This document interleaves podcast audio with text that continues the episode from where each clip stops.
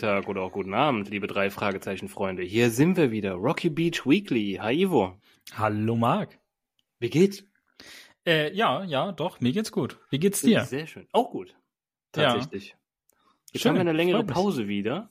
Oder nach einer längeren Pause sind wir wieder zusammen und äh, nehmen unsere nächste Folge auf. Ähm, ja, ich starte direkt mal im Ablauf wie immer erstmal unser Bob-Modus, dann unser Story-Mode, habe ich jetzt gelernt.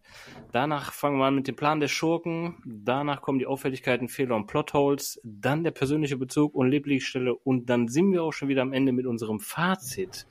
Und in diesem Sinne sage ich wie immer Bob-Modus aktivieren. Yeah.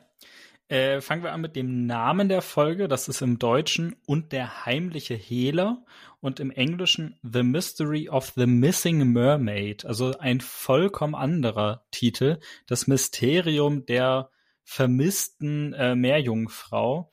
Ähm, hat ja wirklich mit dem deutschen Titel gar nichts zu tun. Aber was es mit der Story zu tun hat, das schauen wir uns gleich an.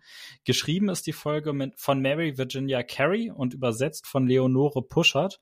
Und das Cover, das stammt von Aiga Rasch. Und wir sehen ähm, eine, per also aus, aus einer Perspektive, die durch ein Schlüsselloch guckt, sehen wir einen roten Hintergrund und eine Silhouette von einem Menschen mit Hut und Mantel, der die Arme abspreizt und das sieht so aus, wie wenn eine Figur in einem Cartoon schleicht, also so mög, also so ganz auffällig sich verhält, um dabei unauffällig zu wirken. Also so wie es im echten Leben auf gar keinen Fall aussehen würde, aber in äh, Comics, Cartoons und sowas, da wird das oft so dargestellt. Ich hoffe, ich konnte euch ein Bild vor im, im Kopf malen. Das Erscheinungsjahr des amerikanischen Originalbuchs war 1983. In Deutschland ist das Buch dann 1985 rausgekommen und die Hörspielfolge kam 1986 raus. Und ich finde, äh, wir haben jetzt hier wieder einen kleinen Zeitsprung zwischen der letzten Folge und jetzt dieser Folge. Und ich finde, in dieser Folge kann man mal wieder feststellen, dass ein bisschen Zeit vergangen ist, gerade wenn man auf die Stimmen der drei Fragezeichen achtet. Und ich finde besonders hervorsticht da Bob, der der hat schon echt, äh, der war ja vorher noch so ein bisschen quietschig unterwegs und jetzt geht's schon richtig in eine tiefere Richtung. Ja, definitiv. Also kann ich bestätigen, es ist doch schon äh, etwas mehr Teenie-Alter, würde ich fast behaupten. Ja, ja, genau. Definitiv keine drei Fragezeichen Kids mehr. Haha. ähm, dann äh, kommen wir zur Dauer der Hörspielfolge. Das sind 54 Minuten und 51 Sekunden. Das ist eine ganz schön lange Folge für die Klassiker. Und an bekannten Figuren, die wir kennen und lieben, haben wir unsere drei Fragezeichen oder auch namentlich Justus Jonas, Peter Shaw und Bob Andrews. Und das war's. Mehr haben wir nicht. Nur die drei Fragezeichen. Ähm, aber ab und zu ist das ja auch mal ganz nett. Ich weiß, die Fans äh, lieben die Nebencharaktere wie Morton, wie Tante Mathilda, wie Kommissar Reynolds. Haben wir jetzt in der Folge alles nicht. Wir haben trotzdem viele Charaktere, die vorkommen. Und bevor der Marc jetzt hier mit seinem Story Mode äh, startet, muss ich noch auf eine Besonderheit hinweisen.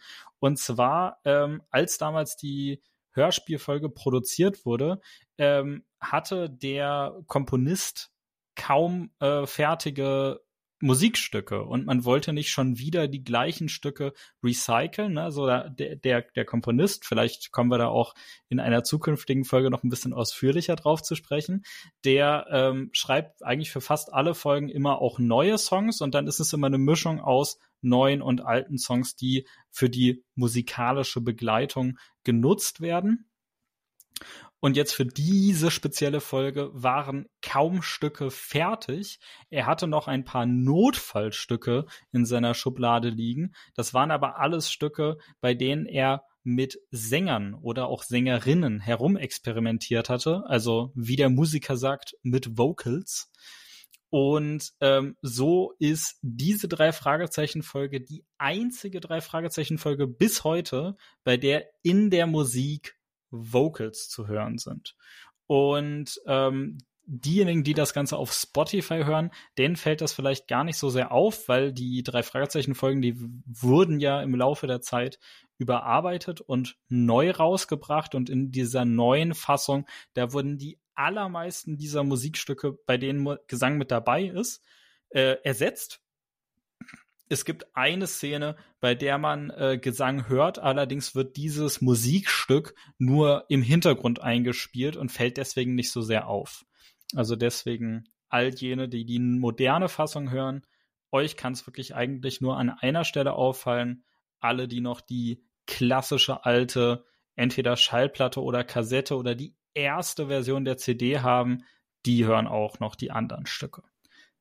Das äh, sei mal vorneweg zur Besonderheit dieser Folge gesagt. Und dann würde ich sagen, Bob-Modus deaktiviert, direkt Taste daneben gedrückt, Story-Modus aktiviert. Perfekt, vielen Dank.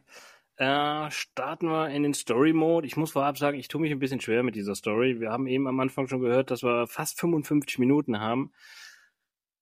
Also das wird meine Story-Zusammenfassung nicht brauchen, diese ganze Zeit. Das kann ich jetzt schon mal sagen, das wird deutlich kürzer.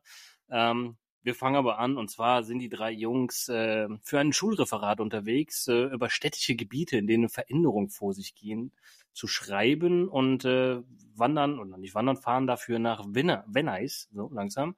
Und dort verschwindet das, was? Ja, also Venice, ne? Das ist Venice. ein äh, Entschuldigung. Örtchen, beziehungsweise das mittlerweile zu LA gehört und äh, nachdem, also Venice ist, ist besonders für Beach? genau, genau, also okay. Venice ist besonders für den Strand heutzutage bekannt, aber okay. das ist erst in den 80er beziehungsweise 90er Jahren entstanden und mhm. nach diesem Strand von der Ortschaft Venice, die zu LA gehört, ist die Fitnessstudio-Kette benannt.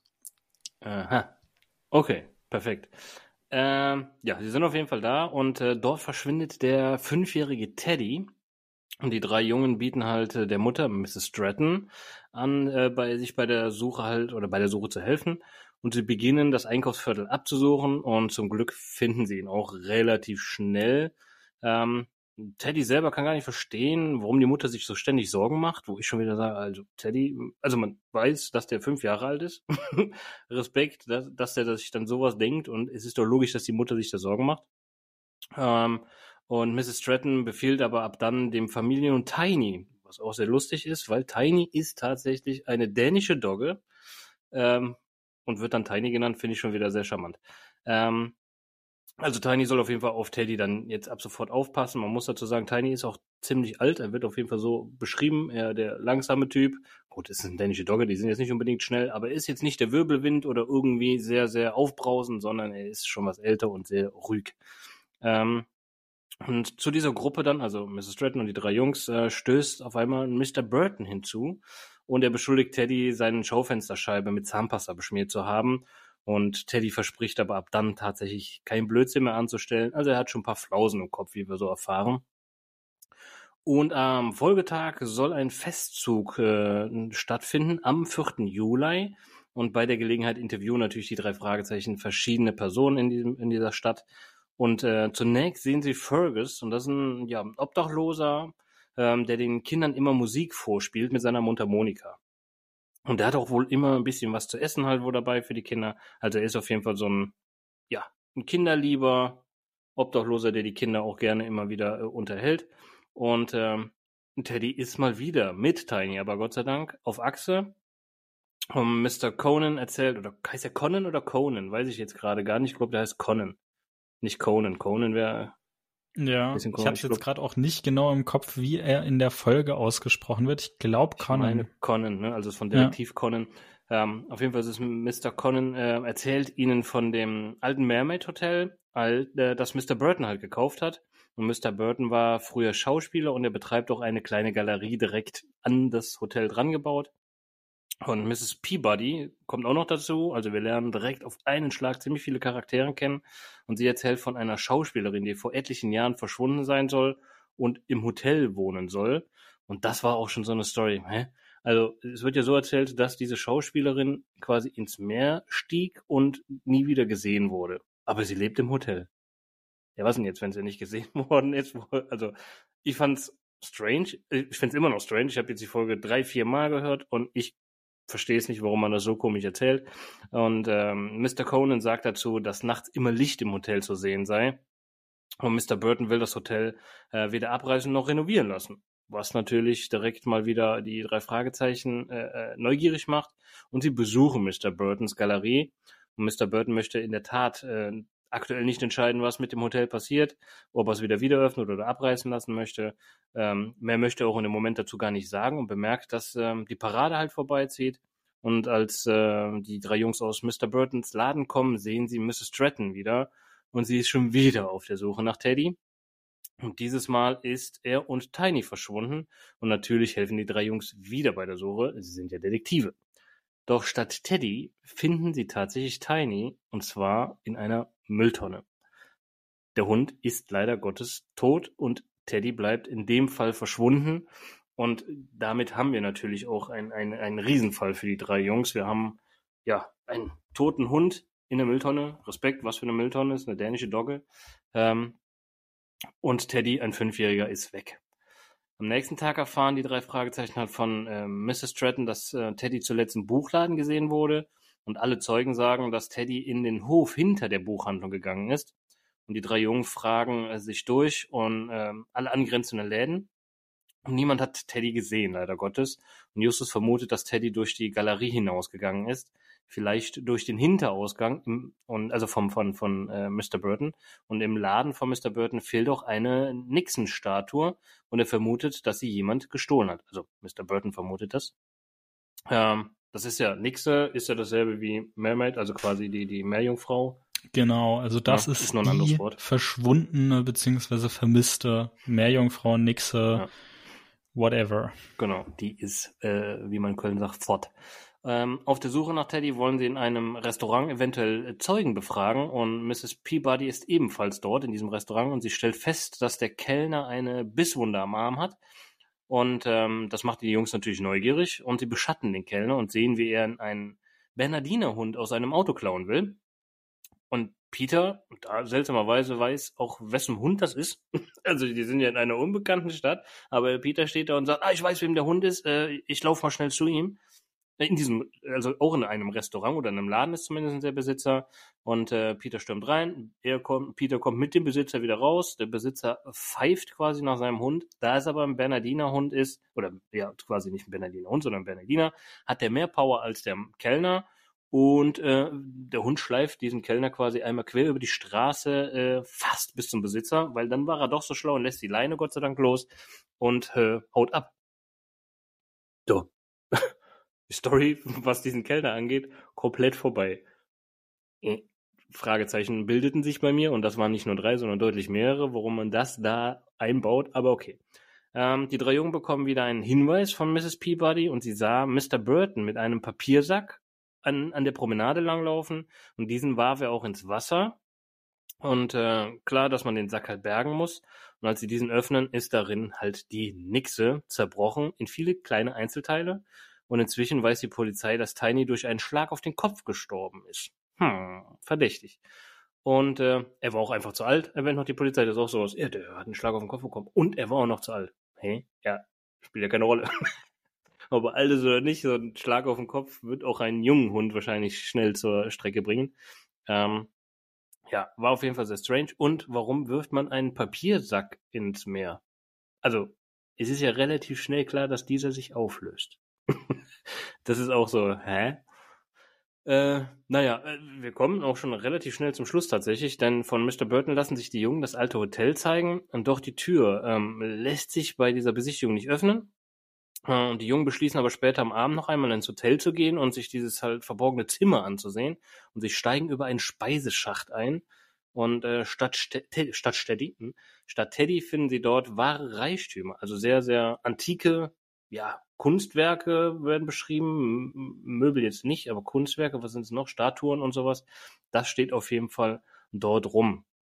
Und es äh, handelt sich darum, dass Mr. Burton mit gestohlenen Waren äh, äh halt dealt oder wie sagt man, hielt? Nee, he helert? Wie sagt man denn dazu, Hehler? Also er ist dann ein Hehler, Hehler und genau. er handelt mit handelt, gestohlenen Gütern. Ich okay. weiß es nicht. Ja. Macht Sinn. Ähm, und er versteckt sie halt da bis zu einem Verkauf in diesem alten Hotel. was dann auch natürlich sinnig ist, warum er das weder renovieren, abreißen lassen will oder halt wieder äh, äh, eröffnen lassen möchte. Und es gibt eine Verbindungstür zu ähm, Mr. Burtons Laden.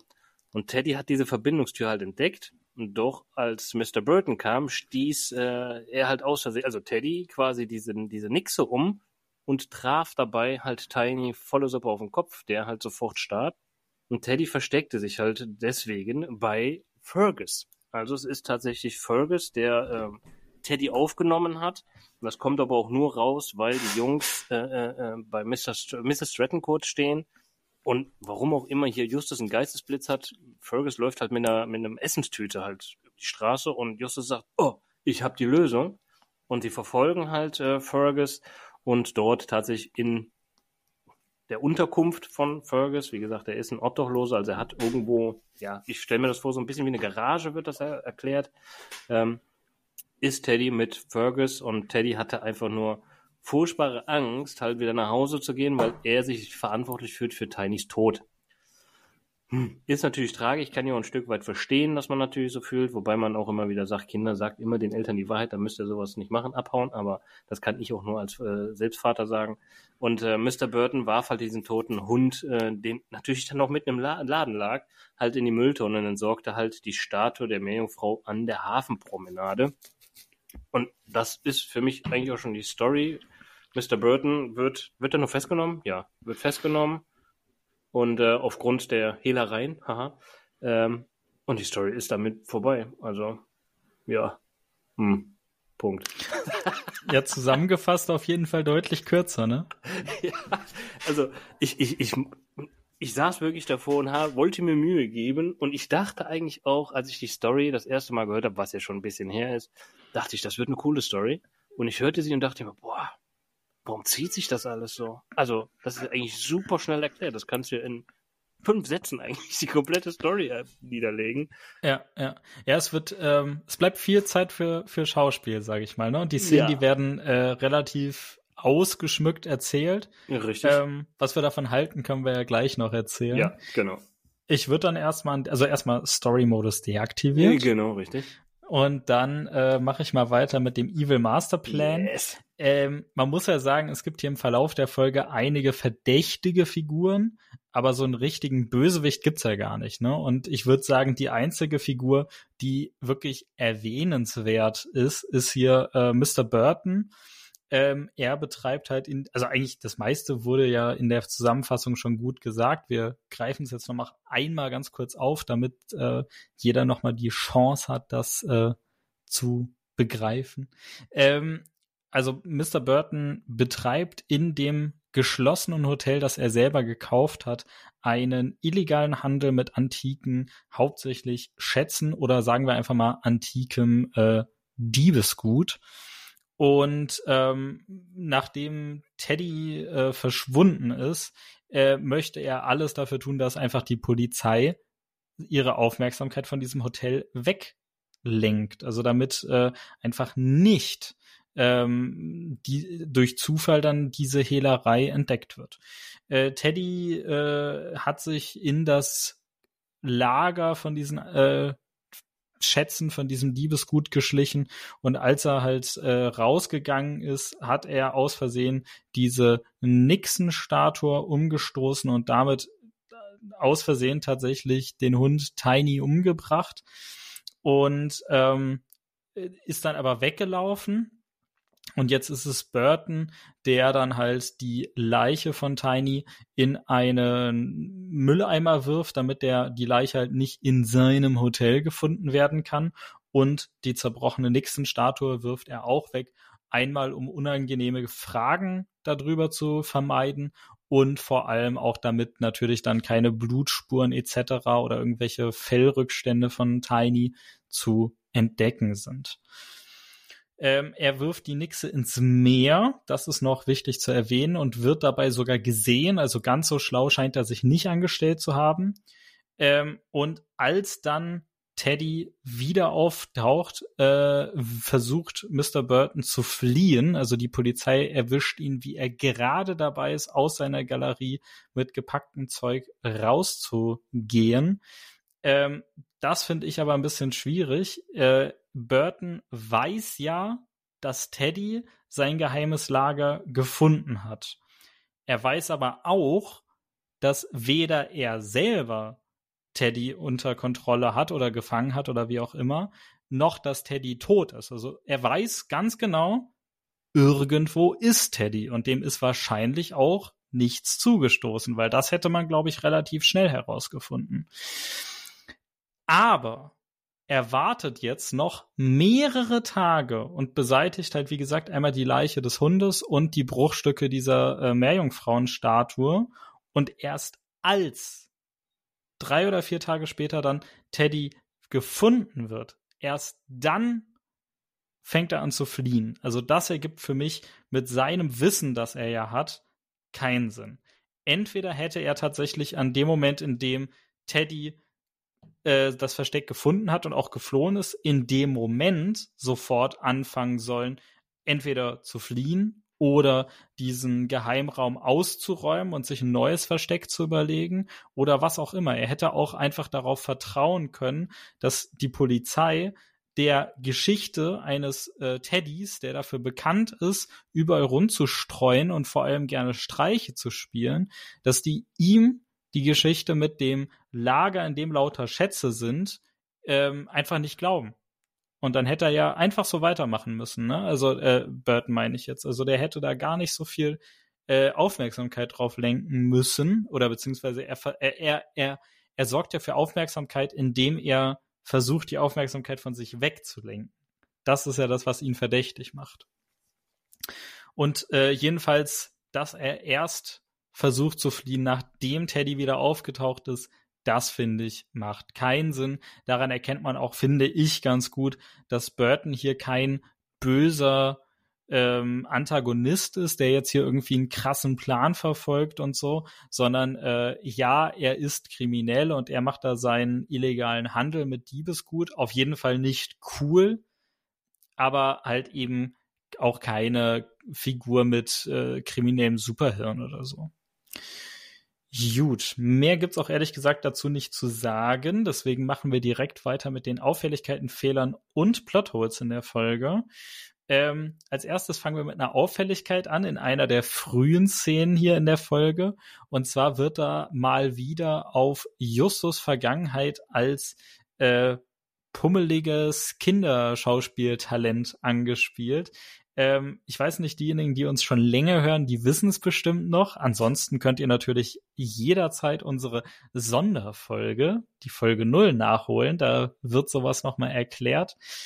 Ähm, Justus war, als äh, er wirklich noch ein kleines Kind war und er auch noch bei seinen Eltern gewohnt hat, ähm, wurde er für eine Fernsehsendung, äh, Werbung, ne? Für eine Werbung wurde er gecastet. Ich habe jetzt Serie. Also Serie? Serie. Okay, dann äh, never mind, sorry. Aber jedenfalls wurde er gecastet, vor allem weil er so charmant, aber gleichzeitig pummelig, also bisschen klein, bisschen rund aussah und ähm, gecastet und äh, war und die die Rolle, die war dann das Pummelchen. Das liegt schon eine ganze Weile in der Vergangenheit hier in unseren drei Fragezeichen Geschichten. Es wird aber immer wieder angespielt und so auch in dieser Szene. Dann die nächste Auffälligkeit. Äh, als Teddy zum zweiten Mal verschwunden ist und dann der tote Tiny in der Mülltonne gefunden wird, reagiert Teddys Mutter, deren Hund das ja ist, einfach gar nicht darauf.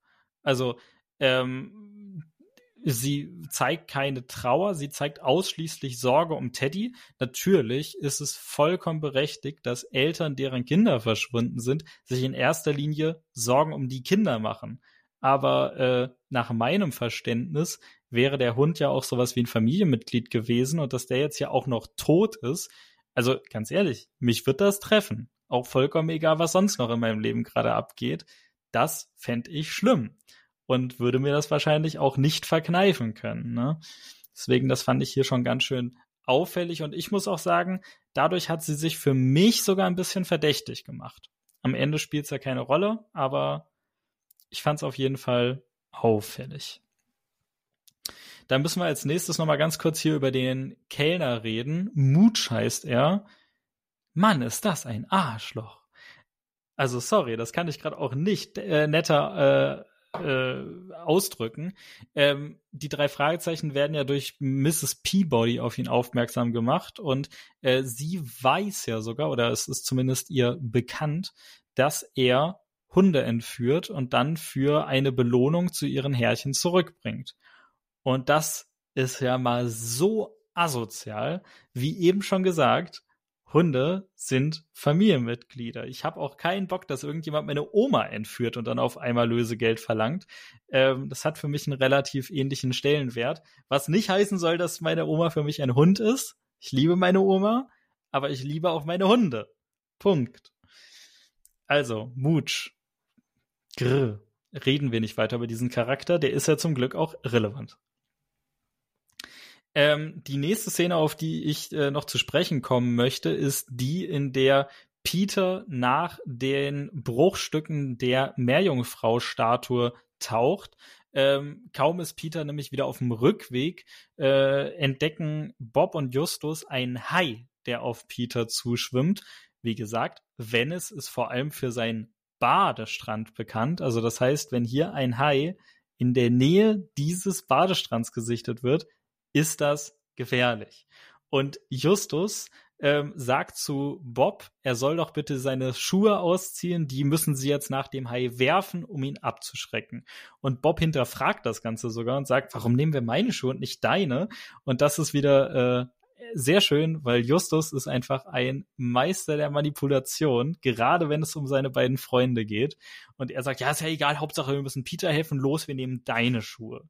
Also Justus kann seine Schuhe behalten, Bobs Schuhe werden offensichtlich ausgezogen und ins Meer geworfen. Wir erfahren aber auch nicht, wie es danach weitergeht. Kauft sich Bob jetzt neue Schuhe? Ist er den Rest der Folge barfuß unterwegs? Wie auch immer. Ist aber auch für die Folge anscheinend egal.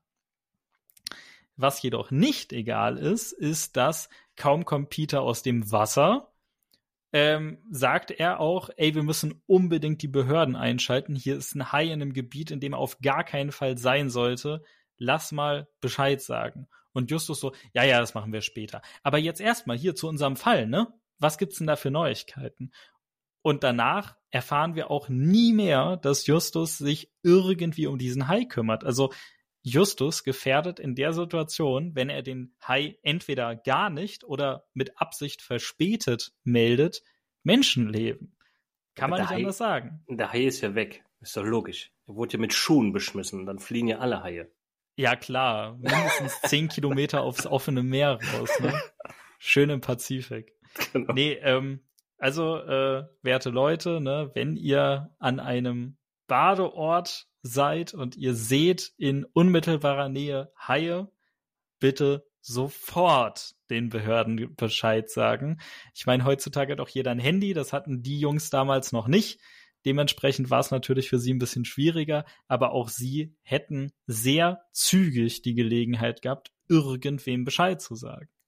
Das tun sie in der Folge anscheinend nicht. Oder halt, es findet äh, in, äh, off-camera statt, also außerhalb dessen, was wir gesagt und gezeigt bekommen. Aber das können wir natürlich nicht bewerten. So, dann kommen wir noch zu dem Hotel zu sprechen, ne, zu dem stillgelegten Hotel. Mr. Burton führt die drei Fragezeichen durch äh, das ganze Hotel, außer durch die Prinzessinnen-Suite. Das ist ja die Suite, in der diese Schauspielerin angeblich irgendwie wohnen würde. Und genau zu dieser Suite gibt's auch keinen Zugang und irgendwie ist alles komisch. Und dann zeigt er ihnen noch, kaum gehen sie um die nächste Ecke, einen Speiseaufzug. Also, wir merken uns, der Speiseaufzug ist auf der gleichen Etage wie die Prinzessin-Suite, nur an einer anderen Ecke. Und als dann in der gleichen Nacht oder abends oder wann auch immer die drei Fragezeichen dann nochmal in das Hotel gehen, steigen sie durch den Speiseaufzug, den sie von Mr. Burton gezeigt bekommen haben, in diese Prinzessin Suite ein. Und das ergibt einfach keinen Sinn. Also ein Speiseaufzug kann nur nach oben oder nach unten fahren, gerade wenn man sich ne, hier die alten Varianten die es nun mal in den 70er, 80er Jahren gab, anschaut, ne, die können nicht seitwärts fahren. Das gibt es nicht. Ähm, und insofern macht einfach diese entweder die Besichtigung, die Mr. Burton ihnen gewährt, oder die, die Platzierung des Aufzugs, eins von beiden macht keinen Sinn. Und dann noch zu guter Letzt, äh, Teddy ist ja dann, als er verschwunden ist, ähm, insgesamt tatsächlich drei oder vier Tage weg. So ganz genau wird's im Hörspiel nicht aufgeklärt, aber auf jeden Fall mehrere Tage. Und Marc, ne, ähm, du hast ja da so ein paar Kids, die so ne, ungefähr in dem Alter sind. Ganz ehrlich, wenn der mehr als ein paar Stunden weg ist, das ist schon ganz schön viel, ne? Erstmal muss ich, also du hast ja da ein paar Kids in diesem Alter. Ich habe zwei insgesamt. Und einer ist halt auch fünf tatsächlich. Ähm, ich, da wäre Polen offen. Also der wäre, die müssten, also wenn ich könnte, würde ich FBI, CIA alles dazu trommeln, dass dieses Kind gesucht wird. Und da ist, also da ist für mich auch zu wenig Taram-Taram darum, dass ein Fünfjähriger irgendwie vier Tage weg ist. Ja. ja, es heißt ja immer wieder, dass die Mutter sich Sorgen macht, aber irgendwie ja. die Polizei sucht ja auch nur so halbherzig ja, und richtig. sonst irgendwie keiner. Ja. Aber ich meine jetzt auch, äh, also aus Elternsicht, ne, ey, größte Panik, die überhaupt möglich ist Absolut. wahrscheinlich. Und sie ähm, arbeitet ja noch, ne? Das muss man ja noch dazu sagen, die geht ja noch weiter arbeiten. Genau, die besuchen sie ja im Geschäft. ja. Ja, ja, richtig. Aber auch aus Kindersicht, also aus Kindersicht ist ja sowieso Zeit, die vergeht ja viel länger als aus ja. Erwachsenensicht und äh, so lange durchzuhalten, sich da irgendwie bei Fergus oder wie der heißt, da in dieser Garage zu verstecken und von ihm durchfüttern zu lassen, ist bestimmt ein netter Kerl, keine Frage, ne? Aber das ist doch definitiv richtig, richtig lang für so einen fünfjährigen Zockel. Ja, absolut. Das nur als kleine Auffälligkeit. Dann wären wir auch schon durch mit der Liste. Und Marc, dann würde mich bei dir auf jeden Fall mal interessieren, wie ist dein persönlicher Bezug zu der Folge? Was ist deine Lieblingsstelle und wie würdest du diese Folge auf unserer Skala bewerten? ja, wie gesagt, ich habe es am Anfang schon gesagt und anhand meiner Zusammenfassung oder Story Mode merkt man ja schon, dass ich nicht so begeistert bin von dieser Folge, was mich sogar ein bisschen nervt, weil ich, als wir besprochen haben, oh geil, äh, die Folge kommt, dachte ich mir, oh, die war cool, als ich das erste Mal gehört habe. Und habe sie natürlich auf der Vorbereitung jetzt drei, vier Mal gehört und ich dachte mir, hm, Warum 55 Minuten? Wirklich, also, wie heißt er? Mooch, völliger Blödsinn, diese Story da reinzubringen. Das mit dem Hai, wow, okay, wir wollten, wir haben wahrscheinlich gemerkt, okay, irgendwie ist keine Spannung drin, wir fügen da jetzt die Szene mit dem Hai ein, damit ein bisschen Spannung in diese Folge reinkommt. Also so kommt es mir halt vor. Ich finde das so unnötige oder an den Haaren herbeigezogene Storylines, die da erscheinen. Von daher, Nee, keine gute Folge. Ich habe keinen persönlichen Bezug. Man kann natürlich jetzt sagen, okay, das ist ein persönlicher Bezug, da ich sage, boah, damals fand ich die geil, jetzt finde ich sie blöd. Aber damit lasse ich mich nicht so abspeisen. Ähm, ja, im Endeffekt, Lieblingsstelle mache ich jetzt spontan aus dem Bauch raus tatsächlich, habe ich mir gar nicht so aufgeschrieben, ist die Nummer schon mit Justus in dem Schuh werfen. Das finde ich ganz witzig, dass er da so drauf pocht, dass es Bobs Schuh, Schuhe sein müssen. Ähm, aber mit Goodwill gebe ich dieser kompletten Folge 4 von 10. Wie sieht es okay. bei dir aus? Äh, ja, also ich glaube, also hier, hier gehen wir mal wieder ein kleines bisschen auseinander. Ich habe aber auch äh, Argumente. Also zum einen, ich finde einfach die Stimmung der Folge, die ist nett. Also ähm, es kommt, also dafür, dass die ganze Zeit das Kind verloren ist, ist irgendwie verhältnismäßig wenig Panik in der Folge. Aber ähm, ich finde, äh, es hat so ein fröhlichen Abenteuercharakter. Und das finde ich irgendwie ganz sympathisch. Ähm, ich finde, äh, ja, wir, es spielt nicht in Rocky Beach, sondern wir haben eine andere Location, nämlich halt den Ort Venice. Ähm, das finde ich ist immer eine ganz nette Abwechslung, wenn es gescheit in die Folge eingewebt ist. Und da muss man sagen, ne, irgendwie, die Jungs haben irgendeine Aufgabe für die Schule und Bob muss da irgendwie recherchieren. Es wird ja nicht so richtig erklärt. Das finde ich ein bisschen schade. Aber ich finde es cool, dass es mal woanders spielt. Ich liebe auch die Folgen, die in Rocky Beach spielen. Aber ich finde, man muss mit der Location, in der die Folge spielt, auch immer umgehen können. Und das gelingt nicht allen Folgen. Das finde ich hier eigentlich ganz gut gelungen. Ähm, ich finde aber insgesamt ähm, hat die Folge einfach wenig Spannung. Also es gelingt nicht so wirklich, da ähm, ja, eine Spannung aufzubauen, irgendwie, dass man, dass man wirklich jetzt genau wissen will, was ist da los. Ich würde sogar fast sagen, der einzige Moment, in dem ich Spannung verspürt habe, ist, als äh, Tiny tot im Mülleimer äh, gefunden wird, weil dann fragt man sich natürlich, oh Gott, was ist mit dem Hund passiert? Ähm, das ist übrigens ja auch eine Premiere, ne? Der, das erste Haustier, das gestorben ist. Und ich hoffe, ihr habt es gemerkt, äh, wir, wir mögen Haustiere, vor allem Hunde sind uns sehr wichtig. Dementsprechend, yes. oh je, ein toter Tiny. Ähm, aber äh, man möchte wissen, ne, was ist dem Hund passiert, was ist vor allem Teddy passiert. Das ist eine Stelle, die hat Spannung. Ich finde der Rest der Folge nicht so. Ähm, was ich allerdings noch positiv hervorheben möchte, ist, äh, wir haben viele Figuren, wir haben unterschiedliche Hinweise, denen die Jungs hier begegnen und dann auch nachgehen. Und ich finde, dadurch entwickelt sich so eine gewisse Atmosphäre, die ich sonst hauptsächlich aus Alfred Hitchcock-Filmen oder Agatha Christie-Romanen kenne. Ähm, also dieses good old äh, Krimi-Feeling sozusagen. Ähm, natürlich deutlich kindlicher als bei äh, Hitchcock oder Christie das normalerweise der Fall ist, aber ich mag einfach diese Art von Atmosphäre. Und die gefällt mir in der Folge echt relativ gut, auch wenn man man könnte auch wirklich drei der großen Szenen, die hier stattfinden, problemlos streichen und die Story hätte äh, nichts verloren. Also ähm, da, dementsprechend, das trägt da nicht so viel bei.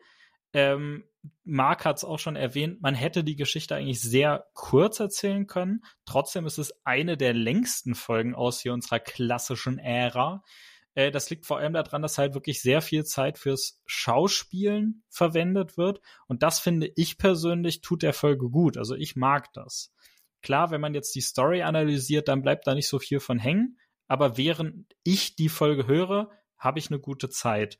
Ich muss jetzt jedoch noch einen negativen Punkt nennen. Und das ist halt wirklich, Marc, das, was du auch angesprochen hast. Wir hören uns ja, wenn wir die äh, Podcast-Folge vorbereiten, die Geschichte nicht nur einmal an, sondern mehrfach.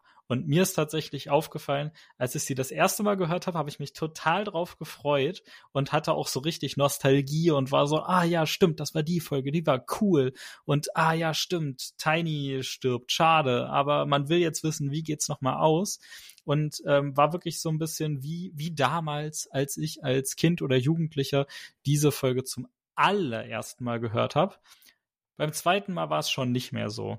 Und mit jedem weiteren Mal hören wird's zäher. Also jetzt beim letzten Mal hören habe ich auch tatsächlich dann in der Mitte abgebrochen, weil ich es dann doch wirklich zu irrelevant fand. Es ist eine Folge, die kann man mal hören, aber auf gar keinen oder ich kann sie mir nicht öfters anhören. Vielleicht geht das ja auch anderen Leuten anders.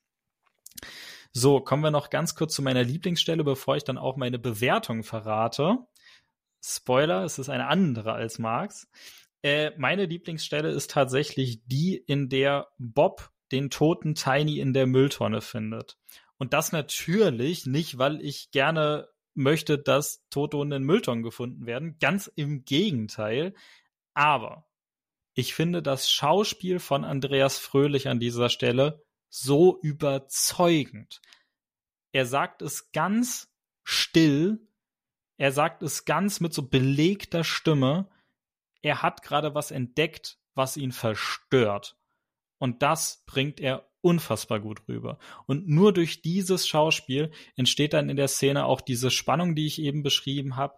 Ähm, das ist jetzt natürlich keine Stelle, die äh, mir ein besonders fröhliches Gefühl oder so verpasst. Ganz im Gegenteil aber sie ist einfach so gut gemacht und gerade wenn man bedenkt, in welchen Kinderschuhen die Reihe drei Fragezeichen damals noch steckte und wie jung einfach diese Sprecher noch waren und wie wenig Erfahrung sie im Vergleich zu vielen Profi-Schauspielern oder Synchronsprechern oder so haben, haben sie das unfassbar gut gelöst. Gerade halt Andreas Fröhlich.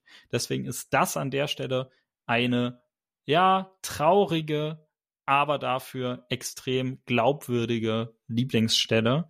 So, und jetzt hier, ne, Spoiler vorbei. Jetzt kommt meine Bewertung. Ähm, ich habe alle positiven Aspekte genannt, die ich an der Folge total mag. Ich habe aber auch die Schwächen durchaus benannt und eingeräumt. Und ich würde der Folge sechs von zehn möglichen Punkten geben. Allerdings muss man ganz klar sagen, wenn man die Folge mehrfach hintereinander hört, dann ähm, wird sie schwächer. Dessen muss man sich einfach bewusst sein. Das ist wirklich einmal hören und danach Pause. Alright, dann äh, Dankeschön. Kommen wir zum Fazit der heutigen Folge. Und zwar macht euch selbst ein Bild, bewertet mal selber und schickt uns das mal per Instagram, das wäre ganz cool. Ähm, was für eine Überleitung. Folgt uns natürlich dafür auch auf Instagram, slidet in die DMs, äh, gibt uns Feedback zu oder unserer heutigen Folge, gibt uns Feedback zum Originalhörspiel. Ähm, es gibt noch keine Hörbuchlesung. Ich bin der Meinung, es wird keine geben. Echt? I don't know. Ja. Oh, also an der Stelle, äh, da muss ich dir natürlich widersprechen. Ne? Also die Folge hat ja auch total viele äh, Vorzüge. Ich glaube, da kommt noch eine. Okay, werden wir sehen. Wir treffen uns in ein paar Jahren, wenn es existiert, obwohl das kann ja auch schnell gehen. Äh, ja, die daher... Zeit wird zeigen, wer von uns richtig lag. genau, richtig.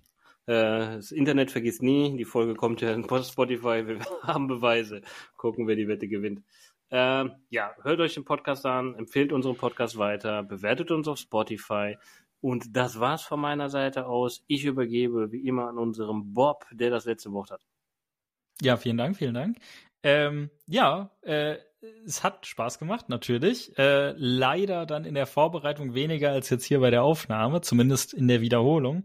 Ähm, schauen wir mal, wie nächste Woche ausfallen wird. Und bis dahin bleibt mir nichts weiter zu sagen, als das war das Schluss zum Wort für diese Woche.